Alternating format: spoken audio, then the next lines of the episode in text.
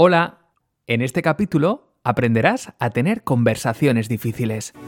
Estás escuchando El propósito de Rafa. Entrevistas, consejos, charlas, experiencias, con el objetivo de que te sientas bien.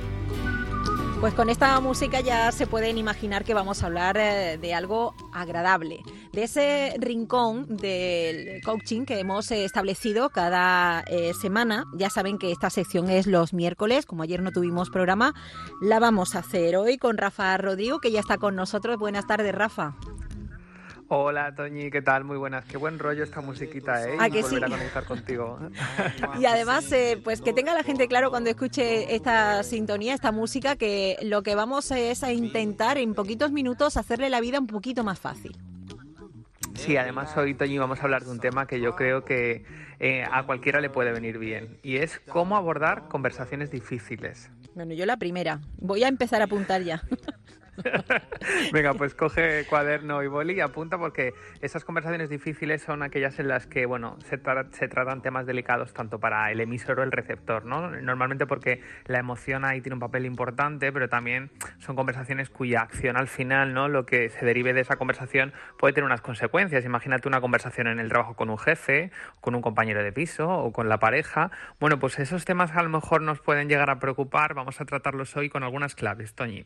La primera todas, saber que hay que prepararse una conversación difícil. Lo primero, ¿qué quiero decir? Esto, por, por muy absurdo que pueda parecer así dicho, muchas veces cuando estamos eh, en una tesitura de quiero hablar sobre un tema, no sabemos realmente qué es lo que queremos decir y las emociones a veces nos sobrepasan tanto que tenemos que hablar con la pareja o con la familia, estamos enfadados o tenemos rabia y lo primero que sale es la emoción antes de saber qué es lo que queremos decir. Lo segundo es para qué lo digo. Como siempre decimos en coaching, al final lo importante es mirar hacia el futuro, no porque lo digo tanto, sino para qué lo estoy diciendo, qué quiero conseguir con esta conversación. Y por último, y aquí llegan las claves que vamos a tocar hoy, el cómo lo digo, la forma, ¿vale? Hay que encontrar el equilibrio, imagino que es complicado, ¿no? Entre el decir las cosas tranquilamente y la emoción, porque no nos podemos quedar ni cortos ni pasarnos. Exactamente, y aquí es donde van a venir ahora un poquito las claves. Lo primero es buscar un lugar neutro, un espacio para el diálogo y la emoción y sobre todo tener tiempo suficiente, ¿no? Son también un poco no solamente el cómo y el qué, sino también el dónde y el cuándo, que es importante tenerlo en cuenta en este tipo de conversaciones. Y ahora vamos a, como dices tú, ¿no? Al cómo, a las emociones. Lo primero de todo es que hay que tener una premisa importante que siempre decimos en coaching y es no sabemos cómo son las cosas, sabemos cómo las interpretamos. Es decir, Toñi, la realidad no existe lo que para ti a lo mejor, como por ejemplo la pandemia, ha podido ser algo horrible porque has perdido algún familiar o porque has tenido una situación muy triste, a lo mejor para mí la pandemia ha supuesto el poder teletrabajar, el poder estar más tiempo con mi familia, es una misma realidad, pero la interpretación es diferente. ¿Lo ves? Claro, sí, para cada uno la realidad es diferente, eso lo tenemos, lo tenemos claro. Claro, pero esto cuando tenemos una conversación siempre nos pensamos que la realidad es la nuestra y Ahí las está. personas sí que cambian. Esto no lo digo yo, lo dice la neurociencia. A veces decimos, es que yo esta conversación con esa persona no la voy a tener porque es que no, las personas no cambian y esto es algo como que lo tenemos muy ahí, ¿no? Desde siempre, sobre todo con nuestros mayores, con los abuelos, de es que ya yo no voy a cambiar. Bueno, pues las personas sí que podemos cambiar a nivel cerebral y sí que podemos cambiar también nuestros comportamientos y está demostrado. Y por último, una distinción que es importante y es la diferencia entre ser o estar siendo. Es decir, no es lo mismo que yo te diga, porque he tenido una discusión contigo, imagínate, Toñi, como compañera de trabajo, es que eres una egoísta a que yo te diga, estás siendo una persona egoísta conmigo. Entonces es importante cuando vayamos a hablar con la otra persona no definirle cómo eres, sino lo que estás siendo, porque las personas no somos nada, no somos ni buenos, ni somos malos, ni somos simpáticos o somos bordes. Estamos siendo en determinados contextos y es importante definir el estás siendo, ¿vale? Es difícil, eh, eso, bueno, yo soy de las que piensan que las personas no cambian, así que estoy tomando nota porque es algo que he aprendido hoy. Yo, yo siempre he dicho, no cambian, no cambian. Bueno, se puede pues- cambiar.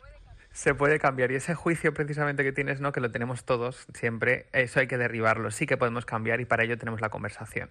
Y a la hora de la práctica, es decir, ya vamos al cómo, cómo lo hacemos. Lo primero es hablar con ejemplos, con hechos, no con juicios. Y para ello es importante dar casos concretos. Si tú quieres hablar de una determinada una cosa que te ha ocurrido con tu pareja, lo que tienes que hacer es hablar con hechos. Pues mira, cariño, es que yo tiro la basura eh, la he tirado esta semana 10 veces y tú la has tirado dos veces. Tienes que hablar con hechos concretos, no con interpretaciones. Si tú le quieres pedir a tu jefe, por ejemplo, una subida de sueldo porque llevas 10 años sin que te toquen el sueldo, el salario, tienes que ir y decirle, mire, quería hablar con usted porque llevo 10 años en los que la nómina no ha aumentado. Entonces estás dando hechos, cosas que no son rebatibles. Y esto es importante porque si tú ya vas con tu concepto, con tu juicio de es que me parece injusto que no me hayáis subido el sueldo en 10 años, no estás hablando de un hecho, estás hablando de una interpretación. Por lo tanto, es importante empezar por los hechos, con los ejemplos.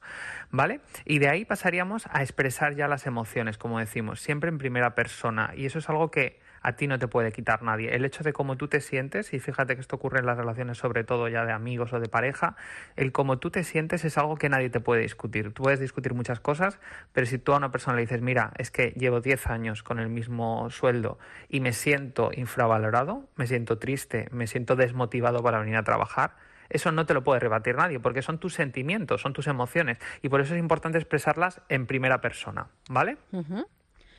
Vamos luego con una de las claves que es importante. Cuando nosotros hemos eh, lanzado estos mensajes, llega el momento de también escuchar y hay que hacerlo desde el silencio y la escucha activa. Y en coaching decimos que el silencio y la escucha activa es muy importante, es escuchar desde el corazón, es decir, escuchar no interrumpir ese silencio y sobre todo en esa escucha muchas veces se pueden producir un cambio radical en lo que nosotros veíamos. A lo mejor tu jefe que no te ha subido el sueldo en 10 años te puede contestar y decirte, pues mira, efectivamente no te hemos subido el sueldo, este año iba a haber, un, iba a haber una reestructuración de la plantilla, eh, salió tu nombre para poder cesarte, pero preferimos no hacerlo, no te dijimos nada por la situación que estamos viviendo y es verdad que no te hemos subido el sueldo, pero también es cierto que hemos tenido pérdidas este año. Son escuchar de manera activa lo que el otro tiene que decir nos puede hacer tomar más perspectiva de lo que está pasando y cambiar nuestra interpretación. Bueno, eh, es, difícil, ¿eh? Muchas veces, en algunas ocasiones es muy complicado, pero yo creo que estamos tomando nota. Esto nos puede ayudar bastante. Sí, porque además, fíjate, una vez que has hablado con el otro, es importante verificar lo que nos devuelve el receptor. Es decir, verificar es algo tan sencillo como decirte, Toñi, si te he entendido bien, me quieres decir esto, ¿no? No directamente hacer tu interpretación, porque cuando alguien te dice algo, nosotros enseguida interpretamos por nuestros valores, por nuestros juicios. Sin embargo, no nos paramos a preguntar a esa persona, ¿con lo que me estás diciendo te refieres a esto? Y eso es importante porque no verificamos casi nunca. Llevamos lo que decíamos directos con las emociones y, y no nos paramos a escuchar. Y ya ahí en el último momento llega a la hora de hacer esa petición, ¿no? Siempre que hay una conversación difícil es porque queremos pedir algo. Pues mira, tengo esta conversación porque me gustaría pedirte que por favor eh, tires también más la basura si eres mi compañero de, de, casa, mi compañero de piso y no lo estás haciendo y a mí eso me hace sentir mal. Quiero a lo mejor que valores el subirme el sueldo si eres mi jefe. Quiero que a lo mejor me prestes más atención si eres mi pareja y veo que estás un poco en otra órbita. siempre tiene que haber una petición, ¿no? Al finalizar la conversación del origen de lo que decíamos de el para qué. Y una vez que hemos hecho la petición, ofrecer una oferta. Hacer una oferta de decir, te estoy pidiendo esto, pero quiero que sepas que yo a cambio voy a seguir en el trabajo dando el 100%, voy a estar contigo. Siempre hacemos una petición, también hacemos una oferta, es para que la relación tenga equilibrio. O sea, resumiendo, eh, Rafa, que eh, aparte de saber cómo decir las cosas, eh, aquí se cumple la máxima de que para recibir primero hay que dar, hay que saber, que la otra persona tenga claro que la estamos escuchando, que no la estamos juzgando y que estamos intentando entenderla. Exactamente, y que se produzca ese equilibrio, ¿no? Es decir, cuando tú hablas, también tienes que estar dispuesto a escuchar. Y en esa escucha tú también tienes que ofrecer algo, ¿no? Y en, ese, en esa oferta es importante que cuando pidas, ofrezcas algo a cambio que da ese equilibrio a la relación, porque las relaciones se basan también en el equilibrio. Otra semana lo hablaremos en el coaching, la importancia del equilibrio. Y también tener en cuenta eso, ¿no? El que eh, muchas veces interpretamos según nuestras gafas, según nuestro prisma, pero no existe una, una realidad. Entonces, también en eso hay que también ser un poco conscientes y saber que no es lo mismo, para mí lo más importante es el ser o el estar siendo. Nosotros podemos ser de una determinada forma en el trabajo, otra en nuestra casa, pero eso no define cómo somos, sino que a lo mejor por nuestras circunstancias estamos siendo de una determinada forma. El propósito de Rafa, unos minutos para seguir creciendo. Esto que has escuchado es un extracto de radio, pero si quieres tener más información, escucha atentamente. Más info en www.rafarodrigocoach.com. Espero que te haya servido este podcast y recuerda, un mantra que te regalo siempre es este. Si no puedes cambiar una situación, cambia tú y todo cambiará.